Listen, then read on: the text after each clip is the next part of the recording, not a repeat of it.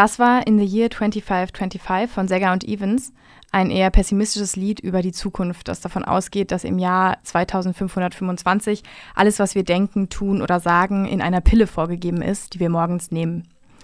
Es ist Karfreitag, der 10. April. Ich bin Hanna Schlüter und hier läuft heute der Quarantänecast Spezial. Spezial, weil es heute keine Meldungen gibt, sondern nur tiefsinnige Interviews. Heute geht es nämlich um nicht weniger als um Leben und Tod, genauer gesagt Corona, das Leben und den Tod. Dafür habe ich mit der Philosophin Peggy Breitenstein von der Friedrich-Schiller-Universität telefoniert, die den mittlerweile schon mindestens fünf Wochen anhaltenden Ausnahmezustand aus philosophischer Perspektive beleuchtet hat. Außerdem habe ich die Psychologin Katrin Weiland vom Jenaer Hospiz zum Thema Tod, Sterben und Trauer gesprochen. Corona und der Tod haben eins gemeinsam. Das habe ich zumindest aus den bisherigen Gesprächen im Quarantänecast gelernt.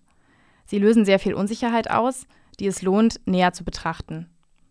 Das machen wir gleich, vorher aber noch Klebstoff von Mine.